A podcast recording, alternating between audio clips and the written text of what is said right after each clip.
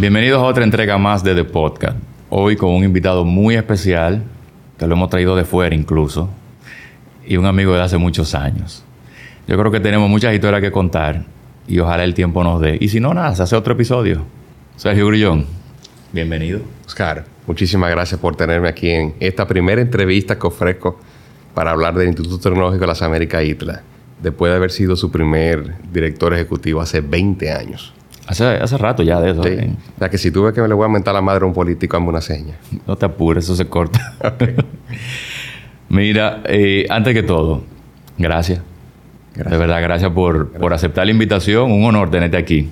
Gracias. Y nada, vamos arriba de una vez. Yo, antes de iniciar, siempre le pregunto a cada invitado un poco de su trayectoria. Mucho antes de donde eh, estuvo hace 20 años, donde estuvo hace 15, 10, ve- bueno, hoy, vámonos para atrás.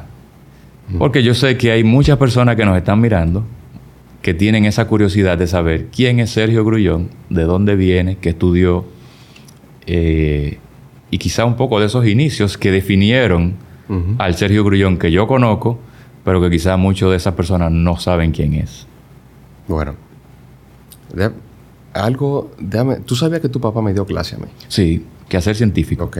Y parte de mi formación científica se la debo a tu papá. Bueno, O sea que es parte de la viene por ahí la cosa. Yo me gradué del... Yo estudié en el Colegio Calasanz. Y en el Colegio Calasanz fue que desarrollé la, la habilidad de matemática y física, vamos a decirlo así. Estudié en, me estudié en INTEC, en ingeniería industrial, y luego me fui a hacer una maestría en Georgia Tech. Antes de eso trabajé para un proyecto de Naciones Unidas, en, el que me tocó trabajar con algunas 14 empresas, asesorándolas sobre cómo ya podían cambiar. O sea, yo tenía a los 19 años, ya comencé a tener conciencia sobre qué necesitaban las empresas para transformarlas y cuáles eran las necesidades. Fui, trabajé en una empresa de plástico eh, y me voy a Georgia Tech, el Georgia Institute of Technology, hacer una maestría en ciencia, en ingeniería industrial y sistemas, con un certificado de manufactura integrada por computadora. Trabajo en, en desarrollo de tecnología para el Georgia Tech Research Institute y luego me voy a trabajo para Medtronic. Medtronic es la empresa Medtronic, de tecnología biomédica más grande del mundo. Y yo trabajo en los headquarters de Medtronic, la división de neurología. Y es ahí donde desarrollo un modelo estocástico que combina diseño con ingeniería, con finanzas, para hacer una especie de ingeniería concurrente, evaluar los cambios de diseños dentro, eh, o sea, cómo impactaba un cambio en el diseño en, el, en todos, los, eh, todos los indicadores de desempeño que tenía Medtronic. Volando los años 90. Ujú. O sea, de que en este territorio, no solo en nuestro país, de que todo este pedazo no se imaginaba todavía, ni cerca de llegar a ver algo así. No, de hecho, y lo vamos a decir quizás más adelante, eh, nosotros tuvimos eh, gente de Medtronic que vino a República Dominicana. Y cuando, o sea, en su momento cuando trabajaba en Medtronic, no veían a República Dominicana con potencial. Por el tema del recurso humano. Acá, el- el- el- Mira, tenían plantas en Puerto Rico, pero no tenían plantas aquí en República Dominicana. Y esa es mi historia. Yo vengo de Medtronic directamente al ITLA. A- a- o sea, yo vengo de... pero de- no, no de- me brinque la historia, espérate. Porque yo quiero saber después Sí. cómo dicen, le dicen a Sergio, Sergio, mira, hay un instituto, toma, te toca. Fue interesantísimo. Yo llego, yo llego a República Dominicana por una circunstancia, una decisión propia. De verdad, vengo con toda la familia y, le, y entonces me dice, mira, ahí hay algo que se llama parque cibernético. Yo, vengo, yo estoy leyendo toda la noticia ya fuera de, de parque cibernético y demás. Y yo digo, bueno, pero increíble lo que han desarrollado. Entonces me da lo que parque cibernético. Mi papá, Carolina Mejía, antes de eso, La actual alcaldesa, alcaldesa de, de la Carolina es quien dice, sugiere que me manden allá al parque cibernético. Me llaman y me dicen, habla para acá. Carolina me dice, sugiere. Y mi papá dice, mira, antes de traer empresas, se necesita la formación del recurso humano. Es una visión. Mi papá, mi papá es licenciado en educación. Se necesita, la se necesita el recurso humano primero. Y es mi papá quien dice, vamos, vamos. Entonces, cuando revisamos primero el, el, no verdad, comenzamos a revisar la documentación, había una fundación, pasar todo aquello a un patronato para que vuelva al Estado Dominicano y en ese proceso comenzar a ver qué es lo que nosotros íbamos a hacer, pensar. ¿Entiendes? Cuando llegamos, obviamente, la realidad, tú sabes una cosa es... la realidad. Lo digo hoy más. Una cosa es lo, que dice el papel y otra cosa cuando tú te una enfrentas. Cosa, mira, eh, yo nunca me imaginé la ingenuidad, ¿no? De, de, de y, el, y también tú sabes que Intec nos prepara a nosotros para la sociedad, o sea, cómo mejoramos la sociedad. Yo, ese sentido idealista, nunca me imaginé que podía encontrar lo que encontré, pero le dimos para adelante. ¿Y te tocó ponerlo en práctica rápido? Oh, Dios. Eso fue un, un movimiento orgánico. Mira, nuestro ITLA fue una especie de Ocean Eleven. O sea, nosotros nos juntamos un grupo de personas desconocidas, con talentos, o sea, con talentos diversos, eh, capaces de lograr cosas extraordinarias en conjunto, pero cada uno muy diferente. Cuando tú llegas a Litla, ¿ya había algo estructurado o le toca a Sergio Grullón decir, ok, vamos a poner esto en este orden y así es que vamos a empezar a desarrollar? No, no. Fíjate, yo comienzo a, investigar, o sea, comienzo a, a pedir información enséñeme esto, enséñeme lo otro. Y a mí me entregan un documento que yo lo reviso y es básicamente un download del, del, TEC de Monterrey. Pero yo no soy de lo que creo que hay que traer soluciones exógenas para, resolver problemas endógenos. Yo sabía cuál era el problema de la República Dominicana.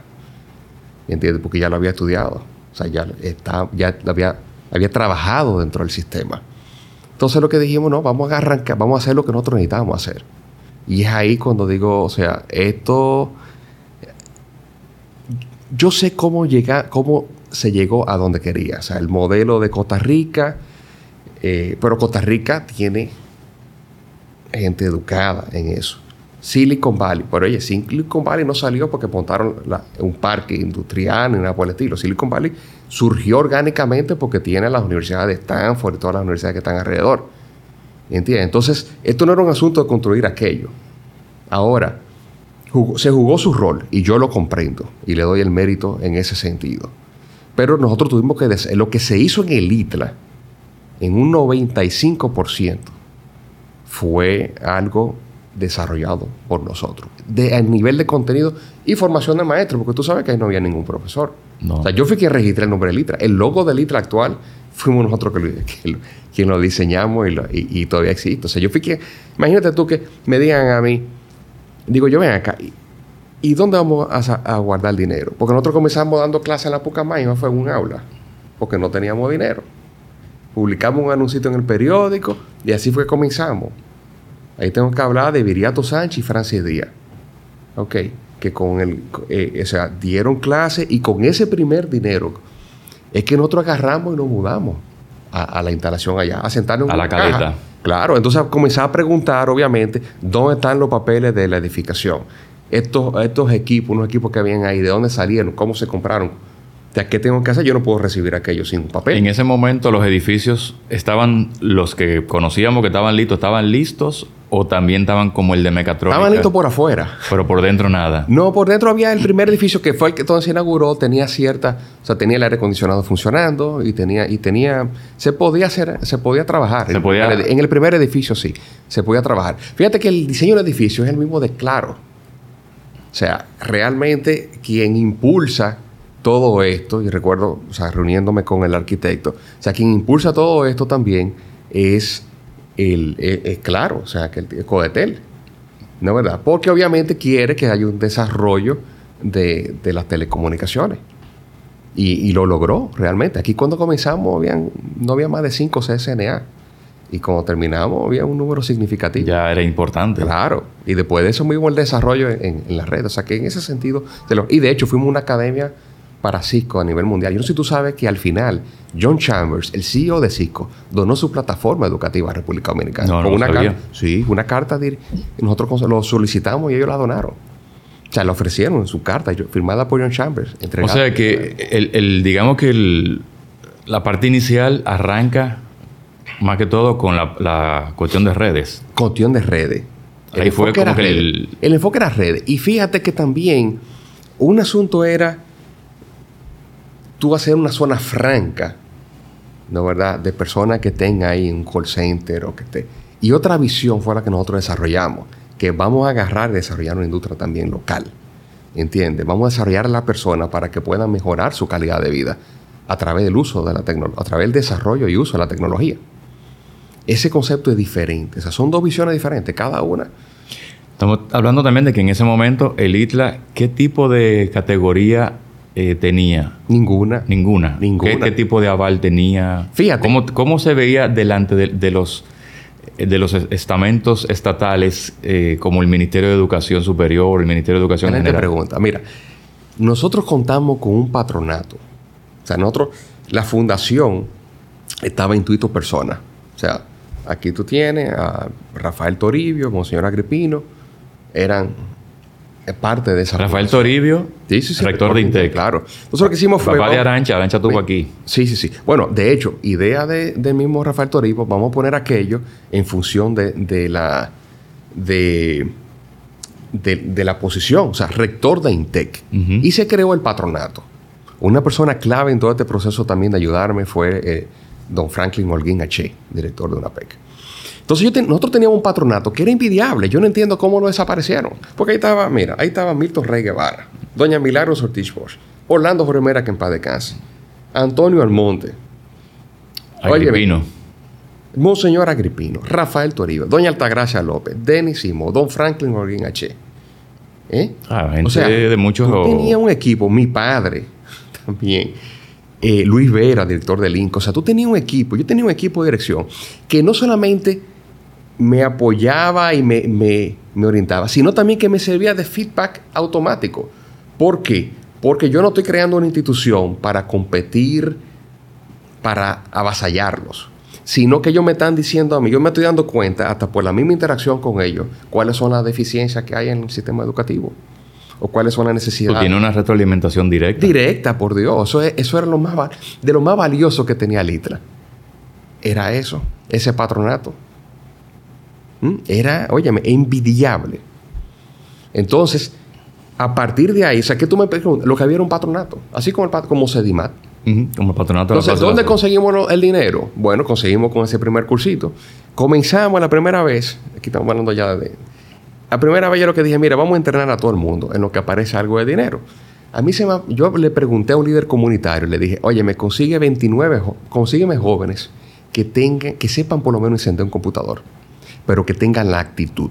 Eso es lo que yo... Y quieran echar para adelante. Y quieran echar para adelante. Después lo otro, mira, y me, llegaron 29 jóvenes. De ahí de la zona. De la zona de Boca Caleta, Boca Chica. Todos, todos empresarios. Todos empresarios, algunos trabajan en el ITLA, pero todos académicos. Bueno, uno de ellos fue Víctor Enrique, que tiene vicerrector académico del ITLA. Llegó a ser, ahora está en Barna. Víctor tiene un PhD. ¿Y mira de dónde viene? En educación. Y salió de ahí, de ese grupo. Entonces, de ese grupo yo le doy su examen de matemáticas y le digo, mire, yo no tengo cuarto para pagarlo a ustedes. Ahora, yo les prometo que si ustedes me ayudan, yo lo voy a formar. Y así fue, bajo esa condición. Un intercambio. No, no, bajo esa condición. Entonces, ¿qué pasa? Ya el ITLA le ofrece un ambiente en el que ellos pueden salir de su, de su ambiente, ah, de, ¿no verdad?, en el que se desarrollaban y pueden, y a partir de ahí tienen un ambiente, nosotros no cerramos. No cerramos, 24 horas. ¿Tú recuerdas eso? Me acuerdo. 24 horas. O sea, yo cada vez que paso por ahí le veo la luz apagada, digo, ok.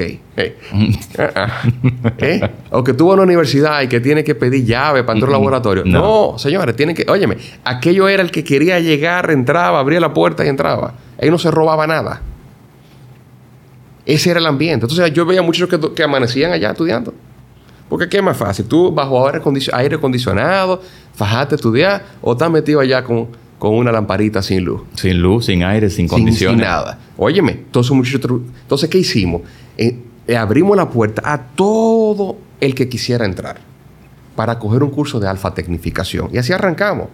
Entonces yo recuerdo que que le dicen después al presidente, miren, yo no sé cuánto usted le está dando a esa institución, pero él ha transformado Boca Chica. Y a los cinco meses nos mandaron, no voy a decir ni cuánto. Pero le dieron algo. Me, nos dieron algo de que para que termináramos los cuatro edificios.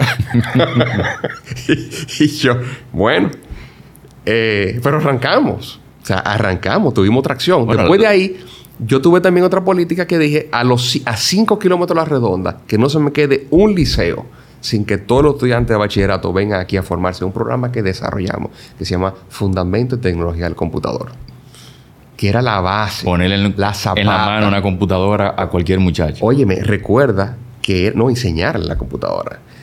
Que recuerda que. O sea, ponerle en la mano me refiero a eso mismo. O sea, a enseñarle, a que vieran lo que era ese nosotros damos un módulo de algoritmo. Da un modo de, de ofimática. Otro de multimedia y, otro de redes. O sea, muchos salían con una base y a partir de ahí se desarrollaba. Eso en combinación, obviamente, ya con, las carreras técnicas, que le llamamos, no quisimos llamarle carrera técnica, porque ya teníamos mercadológicamente, nosotros habíamos hecho un estudio de cómo nos podíamos posicionar como ITRA. Y en ese sentido lo que vimos era que no había, o sea, tú, tenías, tú podías hacer un bachiller técnico o ir a la universidad, pero en el medio no había nada. Y tenías Infotep con la, con la parte de los oficios. Entonces dijimos, aquí hay un nicho. Y es una persona que haya estudiado un bachillerato normal, que no quiera ir a la universidad o pueda, quiere ir más adelante a una universidad y quiera hacer una carrera técnica que le llamamos especialidades. Me acuerdo de las especialidades. Ok, especialidad de multimedia, especialidad de mecatrónica, especialidad de redes. Oye, eso salió, ahí, se, ahí yo contraté a Lorenzo Vicencia, a Rafael Díaz, para que hicieran ese estudio mercadológico. ¿Entiendes? Y a partir de ahí nosotros nos posicionamos. A eso le agregamos que tuvieran exit points cada trimestre con certificaciones internacionales. O sea, tú cogías el primer trimestre de la especialidad en tecnología de la información, o sea, redes, y tú salías con una certificación. A los seis meses salías con otra, nueve con otra, y al año salías con cuatro certificaciones. O sea, una súper preparación. No, no, no, no, óyeme eso era una. O sea, la gente salía de ahí. Ready. Listo. Ganando mucho más que lo que ganaba, obviamente, un egresado universitario. Y damos también garantía de piezas y servicios. O sea, si usted tenía alguna. Si usted después, durante el año, usted quería volver. Ok. Que yo no sé por qué las universidades no hacen eso. Vuelva. Usted, vuelva, usted nos dice a nosotros, usted quiere aprender y, nos y ya nos da, nos da la retroalimentación de qué usted quiere, de, cuál, de cuáles son las deficiencias de los programas nuestros. Yo no sé si tú recuerdas, nosotros teníamos una sesión de abogados del diablo cada cierto tiempo. Nosotros analizábamos los programas que teníamos. Vean, acá, ¿y para qué estamos dando esto? Tiene sentido. Una revisión. Y teníamos un equipo multidisciplinario, hasta, hasta un abogado, teníamos Miguel Valerio. Miguel Valerio. Y Miguel, sí, Miguel decía, no, eso aquí. Y Miguel. Te vamos a hablar de Miguel ahorita. No, pero, pero fuera, fuera de cámara. No, no, no, no, no es, ah, con la experiencia de uno. Ah, ok. Entonces, eh, teníamos esa, esas sesiones. Y, y, nosotros mismos, porque era un tema de cómo seguíamos innovando, nosotros no podíamos conformarnos con lo que estábamos dando. Y ya luego, obviamente, habían áreas como en tecnología donde había un contenido desarrollado que era con Cisco, pero habían áreas que no, como era el área de mecatrónica. Entonces, para el área de mecatrónica, la arrancamos desde cero. Pero antes de llegar a mecatrónica, o sea, está tecnología de la información. Sí pero al mismo tiempo simultáneamente venía subiendo o venía desarrollándose multimedia. Mira, para multimedia. Multimedia arrancó primero que mecatrónica. Sí, claro. Fíjate, yo debo decirte, tú no, tú no habías eh, ingresado al ITRA todavía, que la primera charla que se dio en el ITRA, antes de los tres meses, yo cumplí tres meses, fue sobre e-engineering. Y la dio Godfrey Ockenbro, que para descanse, que fue el director de PhD de Georgia Tech. O sea, una eminencia. Una estrella. Yo cuando regresé a Estados Unidos, yo montaba bicicleta los domingos con él. Un holandés. Entonces, la primera charla fue con él. O sea, que nosotros estábamos más o menos, estábamos, no más o menos, estábamos bastante claros hacia dónde. ¿Por dónde era que iba? Hacia dónde íbamos. Yo a Ernesto lo entrevisté. Ernesto Alcántara. Ernesto Alcántara. Aquí, este podcast sin Ernesto Alcántara es un nombre que ha salido en todos los episodios. No, no, no, no. Óyeme, pues yo lo entrevisté a 10 años antes de comenzar Litra, en el año 1991, cuando tomamos la materia de geometría descriptiva con Margarita Rodríguez en Intec. Margot, cariñosamente. Una estrella de profesora. Eh, Cuando yo, yo cojo la clase con Ernesto, óyeme, yo no pasaba a dibujar una casita, de esa que tú haces un cuadrito, con dos cuadritos más, un rectangulito, un triangulito y un sol con un circulito con varias rayitas. Ese era mi dibujo. Yo no dibujaba más de Básico, básico, básico. Yo no dibujaba más de ahí. Cuando yo comienzo a coger esa materia, que me dan el desensamble y la cuestión, la perspectiva, la 3D, digo, ¿y qué? No, ¿y qué? ¿Y qué es esto? ¿Y cómo yo voy a hacer esta cuestión? Me recuerdo que mi papá agarró una, una mesa de, de sabón, armó y me hizo una mesa. Entonces con Ernesto, yo era el que hacía la, la- yo hacía la tarea con Ernesto. Y yo me di cuenta del talento de Ernesto. Para mí, uno de los mejores diseñadores industriales que he conocido mundialmente es Ernesto Alcántara. ¿Ok? Y yo sabía que, lo que a quien yo necesitaba para esto no era una persona que manejaba la herramienta, era una persona que tuviera el criterio de diseño industrial. Y ahí es cuando yo le pido a Ernesto que me acompañe para dirigir la especialidad de multimedia.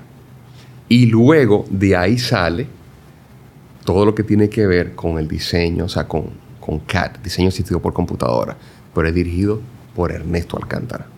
Sí, Ernesto fue eh, pieza clave porque fue, como mencionamos en el, en el episodio con Joima, quien nos llama y nos dice, miren, ni idea teníamos de lo que era el ITLA ni dónde quedaba. Hay un instituto lejísimo, eh, hay una persona que lo quiere ver, Sergio Grullón, y ahí es donde Joima dice también, eh, que, que tú dices, Sergio, esos son, que Ernesto le dice, Sergio, esos son, Es que confiaba 100% en el criterio de Ernesto. de Ernesto. Claro, 100%. Porque, vamos a ver tu caso.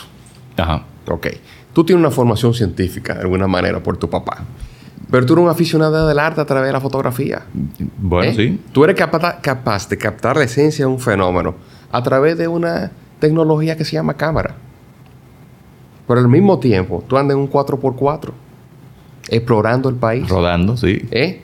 despertando tu curiosidad en una... O sea, tú andas en una tecnología también, ¿verdad? El vehículo.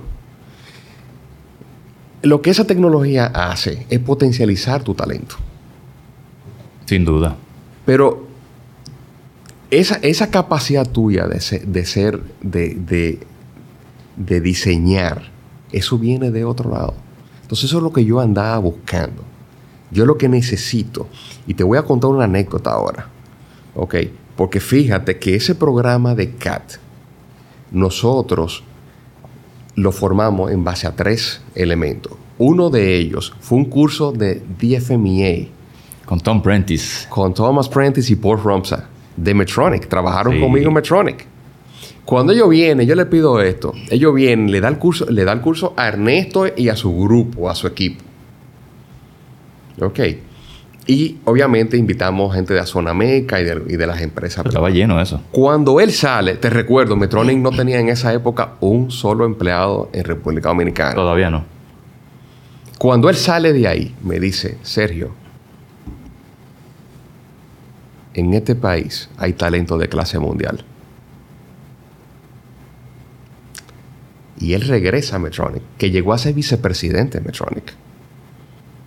Y, y- y para mí, el, el saber, y no estoy diciendo que, que haya una relación casual, ¿ok? Pero, óyeme, en algo tuvo que haber contribuido. Sin duda. ¿ok?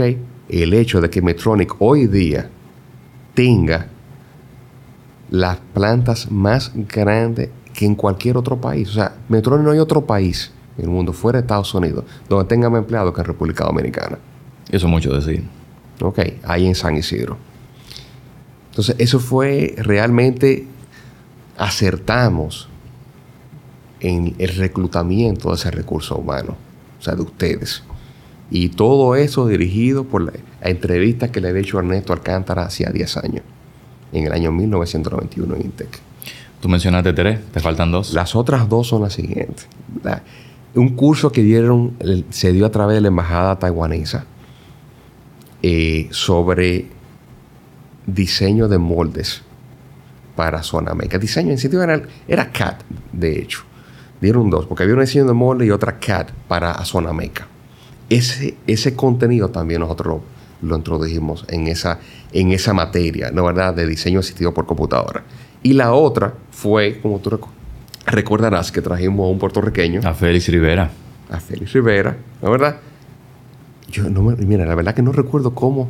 Tú tendrías que entrevistarlo a él. A, a Félix seguro que lo vamos a Mira, entrevistar. óyeme, ¿cómo fue que yo llegué a Félix? No recuerdo. Creo que fue vía Carlos. Vía Carlos Díaz. Carlos Díaz. Creo que él sí. lo contactó. Yo sabía que era SolidWorks lo que íbamos a hacer, porque ya desde Georgia Tech yo había analizado Pro I y demás. Decía, nos vamos a ir con SolidWorks. ¿Ok? Y bueno, llamamos a, a- a Félix y da el curso SolidWorks. Nosotros tenemos esos tres componentes. Y ahí es que se arma una materia, que es diseño asistido por computadora. Entonces, esa materia, y ese era el esquema con todas las materias, la gente tiene que entender que para hacer esa especialidad comenzaba con cursos cortos que formaban una materia, cuatro materias conformaban un trimestre universitario, Un ciclo. un ciclo, y a partir de ahí es que se construye, y, y con cuatro ciclos construyen una especialidad.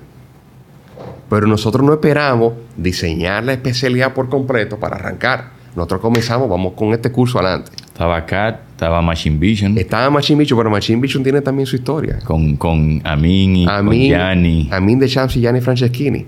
Yo agarro, llamo a un amigo mío, pues yo tomé clase con uno de, o sea, con Steve Dickerson, fundador de Dickers, DVT Technologies, que lo, lo compró Cognex. Entonces, yo cogí clase con él y, le, y hablé con un amigo mío de esa empresa, Félix Logroño, y le digo, te voy a mandar un par de jóvenes para que tú me lo entrenes y ellos van a traer los equipos para atrás.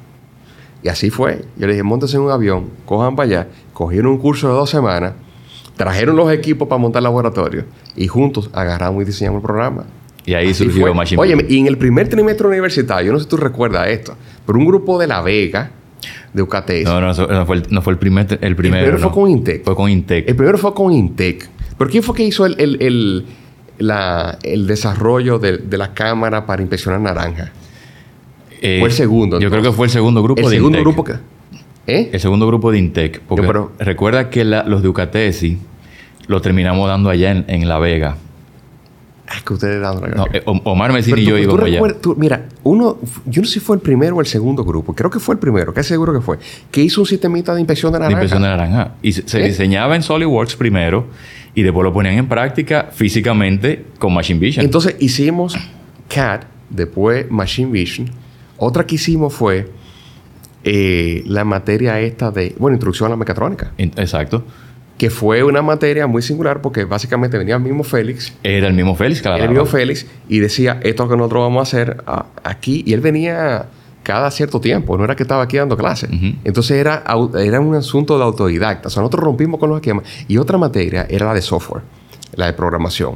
Que esa yo la quise dar en inglés y online, también para romper con el esquema. Estamos hablando de una época donde esto no, No, no, no. la se veía en no ningún lado. No, no, no había ni. eh, Yo no, yo no conocía Instagram ni nada. O sea, No yo- ¿Te existía. imaginas nosotros con una cuenta de O TikTok? sea, en aquella época. no existía YouTube, no existía Instagram, ¿Eh? no existía, no había Zoom. O sea, era Nada, con, herramientas del momento. Óyeme, yo llegué a Georgia Tech porque yo tenía email en, el, en, esa- en, eso- en los años 90. O sea, yo mando un email y llego allá. O sea, es que estamos hablando de esa época. Con lo que había. con lo que había. Entonces, no, otro- esto fue así que se fue desarrollando. Ahora, tú, tú, di- tú diste un punto importante porque en el momento en que se desarrolla todo este programa de clase, con, con todos estos ciclos, todos estos cursos, estamos hablando, tú lo acabas de decir, vienen grupos de, otras universidades a tomar las clases en el ITLA porque esas universidades no tenían esos y recursos. fíjate, fíjate- claro, y fíjate cómo lo hicimos. el ITLA fue pionero. Pero, pero óyeme, es que le- ahí, ahí- por eso que no nos convertimos en un catalizador de- del desarrollo tecnológico. 100%. Porque es que nosotros agarramos y hicimos, de, oye, modestia aparte, nosotros hicimos una especie como de revolución educativa. Rompimos. Oíste, Hay que decirlo, rompimos. no, no me luce mi decirlo, eso como que... No, pero lo digo yo. pero, pero, pero realmente lo hicimos. Porque fíjate, yo fui miembro de la Junta Regente de Intec. Otro sitio donde tampoco aparece mi foto. me, No, pues, omitieron. Ve, ve a Pero- ver qué es lo que pasa. no, bueno. Eh, pero fíjate lo siguiente. O sea, en aquel momento, cuando yo planteo que la gente tiene que tomar clases de inglés, que no se puede graduar, que a partir del ciclo profesional tiene que tener inglés, eso fue como un, como un pequeño shock ahí. Entonces, era rompiendo. De hecho, Luis Toirac, Mencionado también aquí. Hay que traer a Luis. óyeme, a Luis tú tienes que traerlo. Porque es que Luis en contra de la, del INTEC, agarra y trae el primer grupo. O sea, Luis registra, o sea, hizo algo que ahora mismo, eh, ilegal, pudiera llamarse. O sea, Luis agarró, registró a todos los muchachos en, INTEC y lo llevó para Litra a coger clase. Y vamos arriba. A coger esas cuatro materias. Se tomó el riesgo de hacer eso. Mira. Y ahí están los frutos. Que yo recuerde, ese primer año yo tuve que haberle dado clase por lo menos a cuatro grupos de INTEC, por lo menos, y yo no era el único profesor. Pero tú recuerdas que nosotros, dentro de esa misma experiencia, vamos a seguir hablando del trimestre universitario, porque realmente que fue un, catalizador. Dentro de esa misma experiencia, agarramos los fondos donados por Taiwán y mandamos grupo a Rochester Institute of Technology a desarrollarse un buen grupo.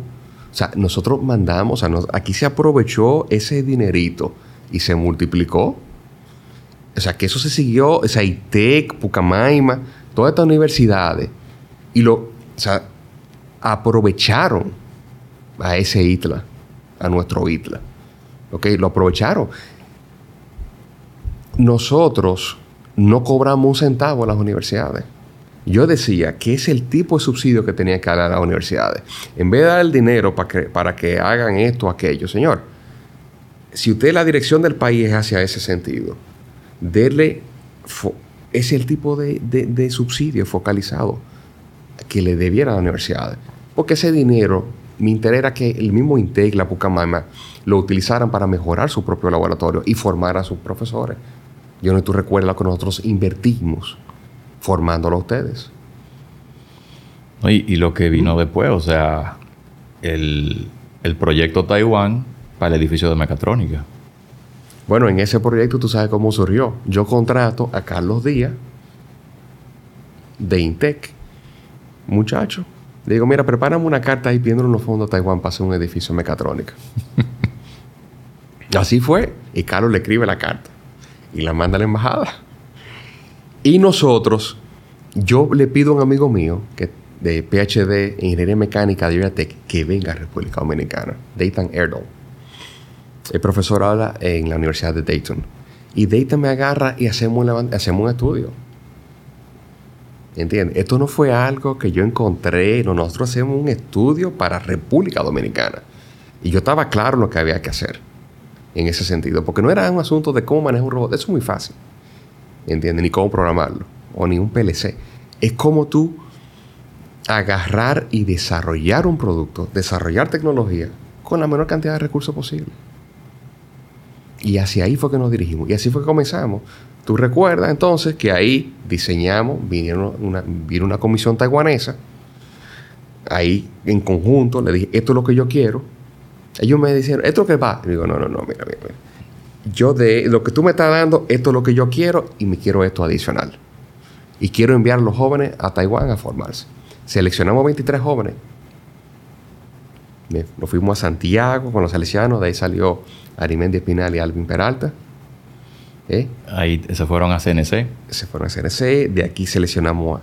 O sea, nosotros fuimos eligiendo, pero oye, me fueron varios, varios layers, varias capas. Quedamos 13 al final. ¿Eh? Varias capas. Yo o sea, lo que quedaron ahí. Ese Ocean 13 entonces. Yo creo que sí. No Ocean, Ocean 13. Ocean, 13. ¿Eh? Entonces, sí, porque al final, eh, recuerda que cada quien, cuando terminó todo lo que hizo cada quien, siguió su curso normal de vida. Siguió su rumbo. Tenemos que hacer la segunda versión. y así fue que, oye, lo mandamos a Taiwán. Y ustedes se prepararon allá. Mira, de la mejor experiencia, por lo menos desde mi, punto de vista, sé que los demás lo dicen igual, de la mejor experiencia que hemos tenido. Y yo le, óyeme, y yo no le pregunté a ustedes de cómo le estaba yendo y demás. Yo le, que mire que este curso que no está bien preparado, óigame, ustedes no fueron allá a perder el tiempo. ¿Eh? Si no está desarrollado, háganlo con ellos. Y cuando ustedes llegaron, dime si tú me... ¿Qué fue, qué fue, qué fue lo que yo hice? Dime cómo ustedes llegaron. ¿Eh? Bueno, lo primero fue eh, que lo mencionó, o, lo mencionamos mucho, que originalmente de los 13, sí. era la mitad que nos quedábamos. Y al final dijeron, no, se quedan todos. Correcto. Ahora, ¿tú me viste a mí dando instrucciones de pongan esto aquí y pongan esto allá? No. Nunca. Yo fui No, nunca. Vi que abrieron el contenedor, le di la mano a Neto, le di la mano a, a Carlos Díaz, le dije, señores, esto es de ustedes, ustedes se encargan. Porque yo tengo algo, y es, es que tengo una característica en común, que todo el que trabaja conmigo sale traumatizado de alguna manera, al principio. Porque yo llevo a la gente al extremo. Esa es una forma mía de trabajar. Que trabaja alrededor mío, mira, el que se quedó conmigo es porque, bueno, es un filtro. Porque yo pongo, yo lanzo a la gente. Tú lo empoderas. Yo lo empodero, óyeme, el potencial ema- e- emancipatorio. Sí. ¿Eh? Sí, yo lo, yo lo empodero, así mismo es. O sea, entonces, yo dejo que la, que la persona se, de, se desarrolle, que cometa los errores que tenga que cometer, porque eso es parte de inventar. Y del crecer. Entonces, tú, y que tú, tú a veces no sabes hasta dónde puedes llegar si no lo intentas. ¿Mm?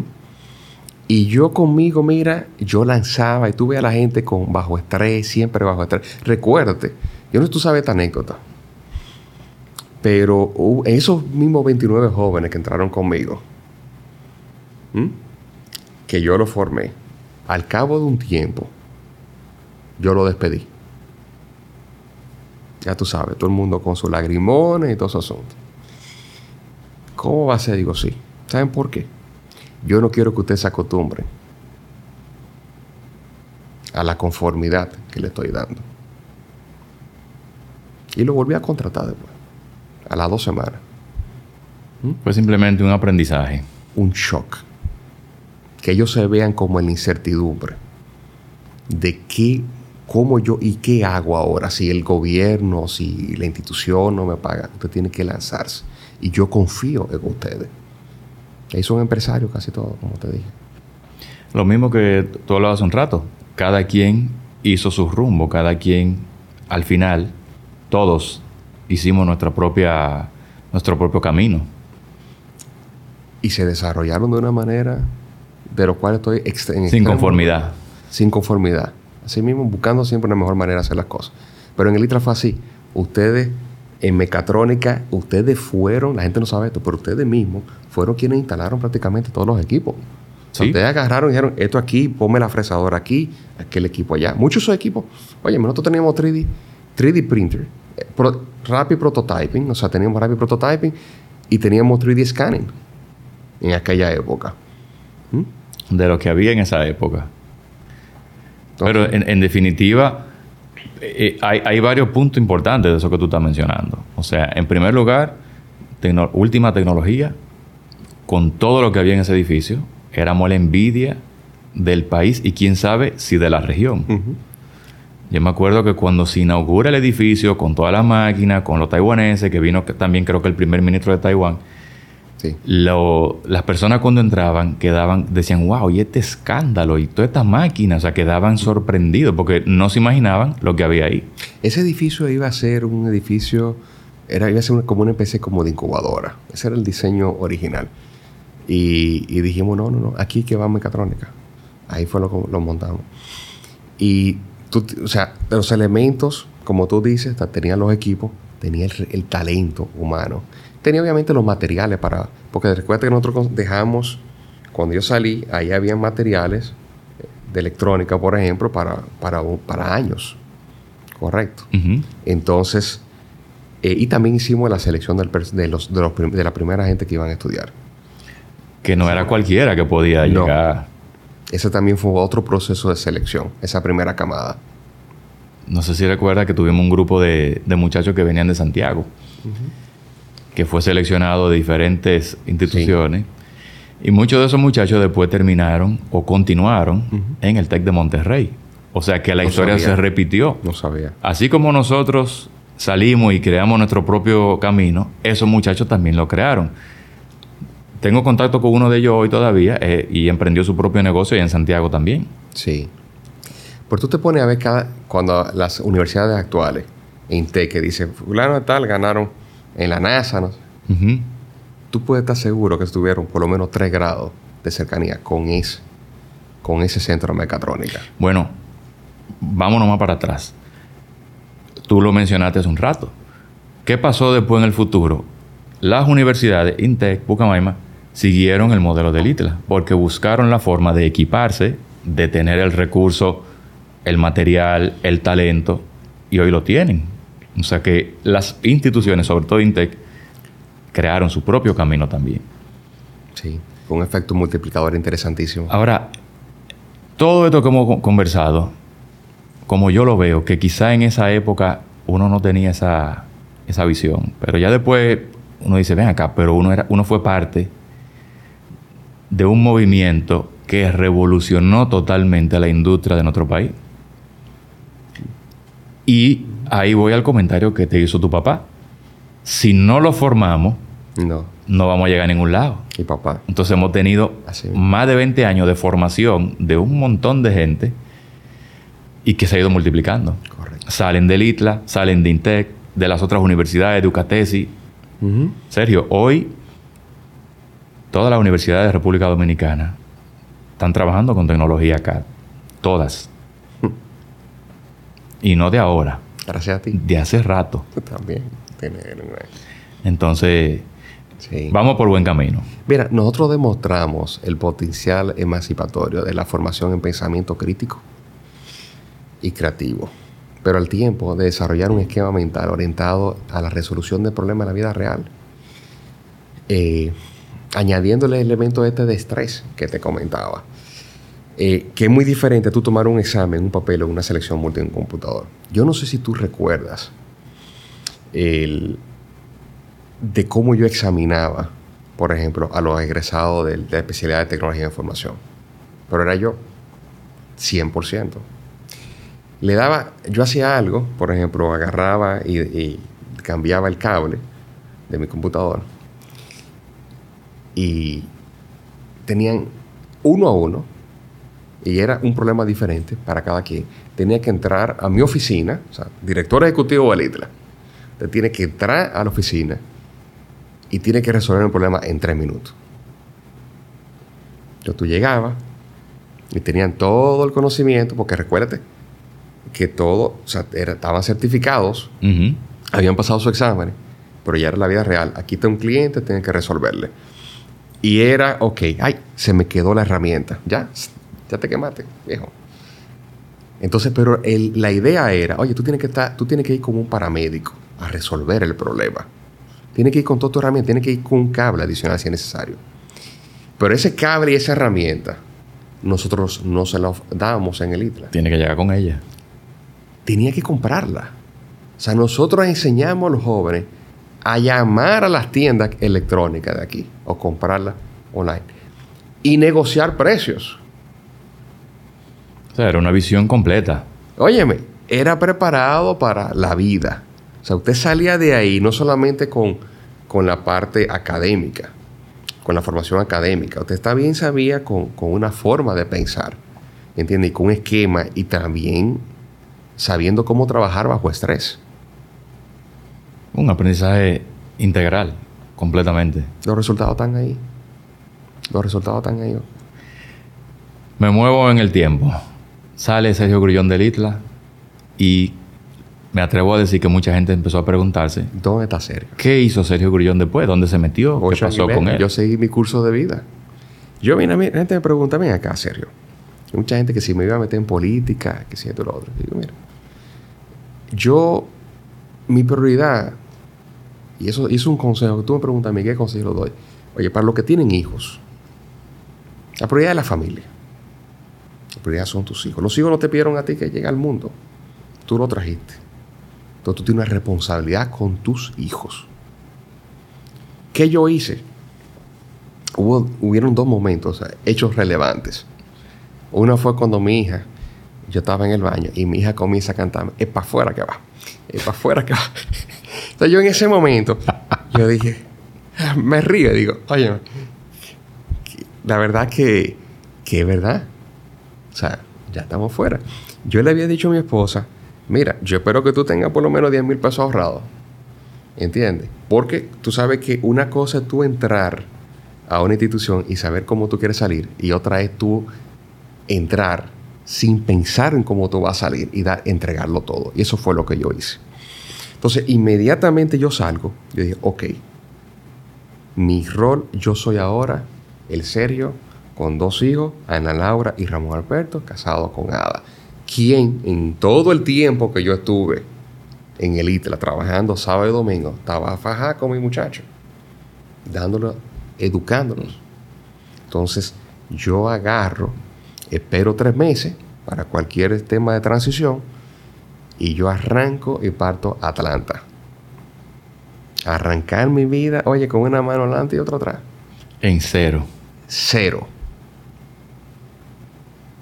¿Eso fue una decisión sopesada? ¿Ya venía eso deambulando en la mente de Sergio o fue algo de vámonos? Yo vine apretado aquí. Porque recuérdate. Que tú estabas. Ahora, cuando yo regreso, que veo que todos mis amigos están retirados. y, yo, y yo estoy comenzando a cero, ¿te entiendes? Dice, yo tomé la decisión apropiada. Vamos a ver dentro de unos años. ¿Entiendes? Y el estar aquí, verte, hablar contigo y ver lo que tú estás haciendo, me dice, sí, tomé la decisión. Ustedes son los que, lo que determinan el resultado. La gente está acostumbrada ahora al, ¿no verdad? A la gratificación inmediata. Yo no. Mi, mis resultados yo lo veo en 20 años. Y los resultados de los 20 años, lo veo con mis hijos ahora. Tú me dirás, por ejemplo, el hijo mío con 21 años, Ramón Alberto, aplicando a patentes, graduándose de ingeniería biomédica tienen 21 años. Con 21 años. Con 21 años. ¿Entiendes? Y yo tengo... Y está becado, obviamente. Te sigo diciendo una cantidad de cosas que... Pero no me lo perdonaría si ve esta entrevista. Porque es muy modesto. Pero lo tengo que decir porque realmente eso fue que yo fui. Yo dije, yo tengo que desarrollar el potencial de mis hijos. En función de que lo que yo entiendo es que una persona es feliz cuando tú haces lo que te gusta y desarrolla tu potencial. Si tú no estás desarrollando tu potencial, yo no, mi, concepción de felicidad es que tú no lo logras si no estás en ese punto de desarrollo de tu potencial. La hija mía eh, no ha sacado la primera vez en la universidad, se graduó de la maestría ahora, es psicóloga y especializada en, especializada en niños autistas. Es un alma libre, le encanta el arte, Ustedes pudieran tener una sesión con ella de fotografía y demás. Eh, baila, canta, es una niña feliz. ¿Entiende? Entonces yo me voy allá con ese propósito. Y ahora, lo estoy, o sea, ya ahora en este año, los próximos meses ya lo estoy viendo graduado. Entonces, valió la pena yo ir. Fue eso pesado. Lo, lo que sí fue pensado y tenía bien claro es que ¿Cuál era el propósito? Desarrollar el potencial. Cuando tú tienes una misión clara en la vida y tú estás determinado a lograrla, no hay, mira, no importa el obstáculo que se te presente, tú le llegas. Tardo o temprano, no es línea recta, da más vuelta que y vuelve para atrás y te cae. Óyeme, yo económicamente me vi en situaciones que, no ten, que, que es para otro podcast. ok. Pero yo estaba muy claro y lo comentaba con mis hijos. Ah, yo no me dejé distraer del asunto, de los asuntos locales, ni de otro. Nunca llamé, diga, preguntar en qué estaba esto. No, no. Y mi rol era ese. ¿Tú estás enfocado? Yo estaba enfocado. Mi rol, oye, yo vine aquí por cuatro años. Yo di lo mejor de mí. Ah, que tú hiciste un trabajo bueno, pero para eso me pagaban. A mí no me pagaban. A nadie le pagan para hacer la cosa mal. No. Tú, a ti te pagan para hacer lo mejor, para hacer el trabajo y hacerlo bien. Y eso fue lo que yo hice. Ah, tú le sacaste el jugo esos cuatro años. Me lo sacaron a mí. También, las dos cosas. Me sacaron a mí. Yo creo que es mucho lo que se hizo en cuatro años. Bueno, nosotros tenemos, aquí estamos hablando de la parte de CAT, pero si hablamos de profesor conectado, en el que entrenamos a más de 25 mil profesores a nivel nacional, aunque digan lo que digan, se entrenaron 25 mil profesores. Hoy me mencionó el primer, en el primer podcast de, que le dimos una clase de enseñanza de, cómo da clase. Train the trainer. Train the trainer. Óyeme, Eso yo, traje un, óyeme yo traje una especialista de Dallas, Texas, para que enseñara, lo enseñara a ustedes y enseñara a todo el equipo a cómo dar clase con una metodología diferente. Mira, yo creo que a nosotros nos marcó eso. Eh, y fue, por lo menos en mi caso, fue esencial para todos los años posteriores donde yo di clase y lo sigo utilizando hoy. O sea, hoy sigue siendo una, metodología que de ahí tomamos muchas cosas dentro de lo que nosotros hacemos todos los días. O sea que, en definitiva, ese cursito de dos o tres días fue clave. Y eso fue uno de los ingredientes profesor conectado. Y, en ese y dentro de ese profesor conectado, y lo menciono porque es un, es un fue una... O sea, cuando yo veo después de 20 años, a veces le pregunto, venga, ¿y qué pasó? Porque a esta altura de juego, yo que me desconecté, tú regresas y dices, oye, pero aquí debiéramos estar en otro nivel. Deberíamos. ¿No verdad? O sea, avanzamos mucho, pero en otras áreas, digo, pero ven acá, ¿qué pasó aquí? Entonces, Profesor Conectado fue uno de esos programas en que te remonto también a aquella época, el profesor no sabía, estaba, estaba intimidado por el computador. Le huían. Y nosotros conseguimos jóvenes que enseñaron al profesor cómo encender y apagar el computador. Joyma dijo algo también, y era que eh, hoy la gente ve todo esto como que estaba ahí, o sea, da por sentado. Y tú hablas de enseñarle a un profesor, a una persona, a manejar, a, a encender una computadora. Mucha gente diría, ah, pero eso es súper sencillo. Pero bajo las condiciones que estábamos en ese momento, donde no había lo que tenemos hoy, era una necesidad grande. Sí, porque ya el estudiante con los laboratorios de informática, pues ya el estudiante tenía dominio del computador, el profesor no. Y obviamente le presentaba una tesis bajada de, de ¿cómo que se llama el website? De, Rincón del Vago. Del Rincón del Vago. Yo recuerdo como ahora, una vez que lo presenté, en la introducción que hizo un profesor, se quedó así diciendo. Pero yo le puse una de esas tesis la semana pasada. Entonces, nosotros enseñamos, obviamente, dentro de ese programa, que también fue, oye, eso no fue aleatorio. Nosotros no, hicimos grupos focos en estudiantes, escuela pública, privada, profesores. O sea, nos metimos en las aulas, estudios de campo, y en función de eso preparamos el programa de profesor conectado. Yo traje a Jerry Banks, uno de los fundadores de la incubadora de negocios de Georgia Tech, que en paz descanse, mi advisor, a dar el curso de creatividad. Yo estaba en ese curso. ¿Te recuerdas? Sí. Entonces, viene Jerry Banks, formamos el curso de pensamiento crítico y agarramos la parte de, de, de computador dirigida por Ramón Rodríguez, extraordinario maestro. Y formamos el curso profesor conectado, dirigido por Tariq Khurshid. Ay, Tariq, ¿cuánto tiempo? Talibán. Oye. A ese tienes tú que entrevistarlo. Entonces, Tariq es una persona que llega al ITLA y tiene también su forma. Es una persona con un emprendimiento. Le digo, encárgate de esto. Tipo volaba. No, no, no. Óyeme, encárgate de esto. Y Tariq agarra y se encarga. Tariq coge el curso de creatividad con Banks. Eh, hacemos un campamento en el ITLA. Y por ahí yo le digo, tú te vas a encargar ahora de este programa. Y nosotros dimos esa clase en todo el país. No fue que lo dimos que lo llevamos al ITLA, no. Es que nos metimos en Capotillo, en todos los barrios y en toda la parte del país a dar ese entrenamiento. Eso fue un programa, oye, no, bestial. Excepcional.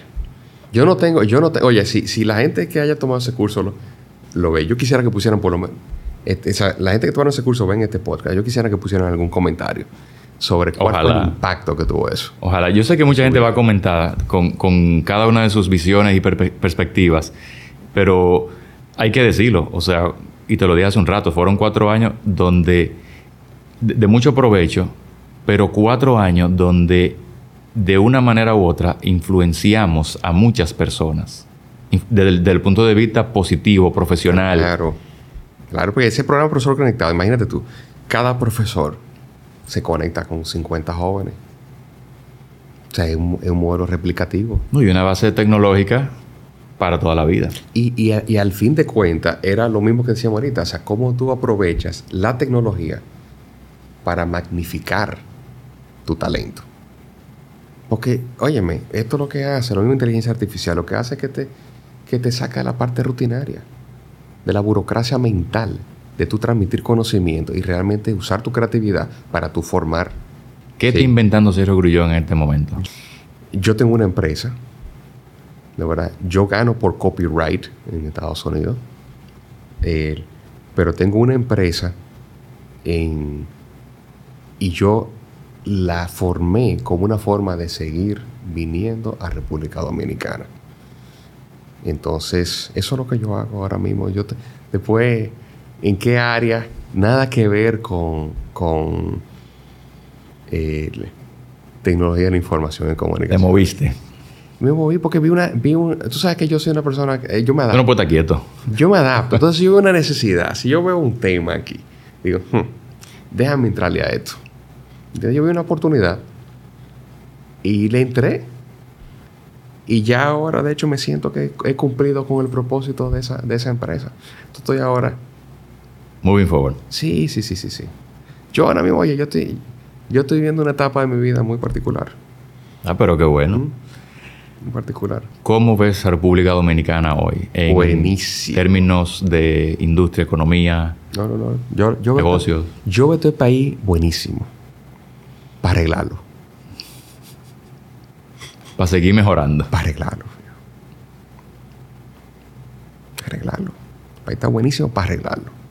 Así que lo veo. Y tú me preguntas a mí, bien, la economía está bien. Tú sabes que yo, volvemos al tema de lo que nos une. Formación, la educación. ¿Ok? Yo he visitado desde Calimete en Elías Piña hasta la Laguna Nisibón en la provincia de Altagracia. Y yo veo a, los jóvenes en la calle. ¿Ok? Y, y realmente este país necesita agarrar y transformar la educación. Si no, oye, son varios aspectos. ¿Ok? Pero comencemos con el tema de educación rápido. Que ya estamos atrasados. Hace falta. No, no, no, pero desde, desde lo básico a lo técnico. O sea, es un asunto de concepción. De verdad que eh, ahí hay mucho, pero mucho trabajo. ¿Entiendes? Y luego, yo, vamos, vamos a limi- a delimitarnos en esa área. Yo creo que el país está muy bueno para arreglarlo. ¿Ok? Y obviamente, y te digo algo, es un rol de cada quien, y se lo digo a los amigos míos. ¿Entiendes? Usted tiene que participar en las cosas. Usted no puede ver algo y decir, esto no me toca o esto es de un político. Esto no, esto es de todos. Y cada quien tiene, hay un libro que recomiendo que lo leas y se lo leas, On Tyranny. O sea, es un libro chiquitico. O sea, ¿qué pasa con las sociedades en que la ciudadanía no participa? No estoy diciendo participar de la política. Oye, porque ahora mismo el quien desarrolla tecnología tiene, tiene un poder, no verdad, Mm. global, ni siquiera local. Pero como esa es la parte que yo entiendo. O sea, nosotros debemos de involucrarnos en los procesos y gente como tú y demás, eh, seguir dentro del entorno en que se desenvuelve, seguir eh, apoyándolo, o sea, desarrollando cosas. Y en, ese, en eso que yo estoy, yo soy un ciudadano, en ese sentido. Yo las cosas que veo mal, no me importa lo que me cueste enfrentarlas, las enfrento.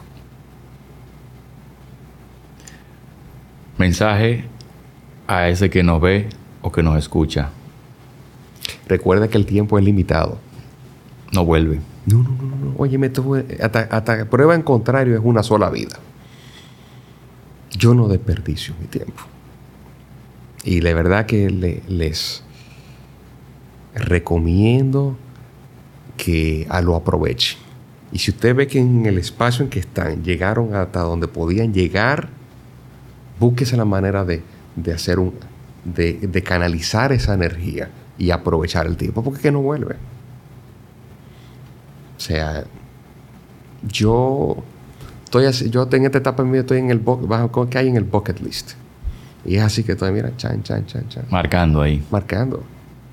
¿Entiendes? Te felicito por lo que estás haciendo. Gracias. Pero óyeme de buena manera porque tú, esto queda para la historia, la estás escribiendo No, gracias a ti por participar también. y de verdad que sé que con tu formación de, de- de ciencias, eh, aquí lo que se habla eh, son cosas reales que se puede corroborar. Aquí no estamos hablando de cosas que no estamos inventando. Entonces, eh, esto es importante que la gente pueda, que los jóvenes, esta generación ahora, sepan lo que cuestan llegar. O sea, la civilización tiene un costo. Y, no- y nosotros hemos sido parte de la historia de este país, aunque nos omitan. Con, sin o a pesar de. Te pido una última cosa. Dime. Esa es tu cámara. Sí. un mensaje de despedida, como se hace en todos los podcasts. Dale like, suscribirse y venos en la próxima. Si tú no le has dado like, no te has suscrito en este podcast, tú no estás en nada. ¿Ok? Esto es una de las mejores iniciativas que yo, de las que he participado en República Dominicana. Y lo mejor está por venir. Falta mucho todavía por ver. Falta mucho por hacer. Sergio, muchísimas gracias. Gracias a ti.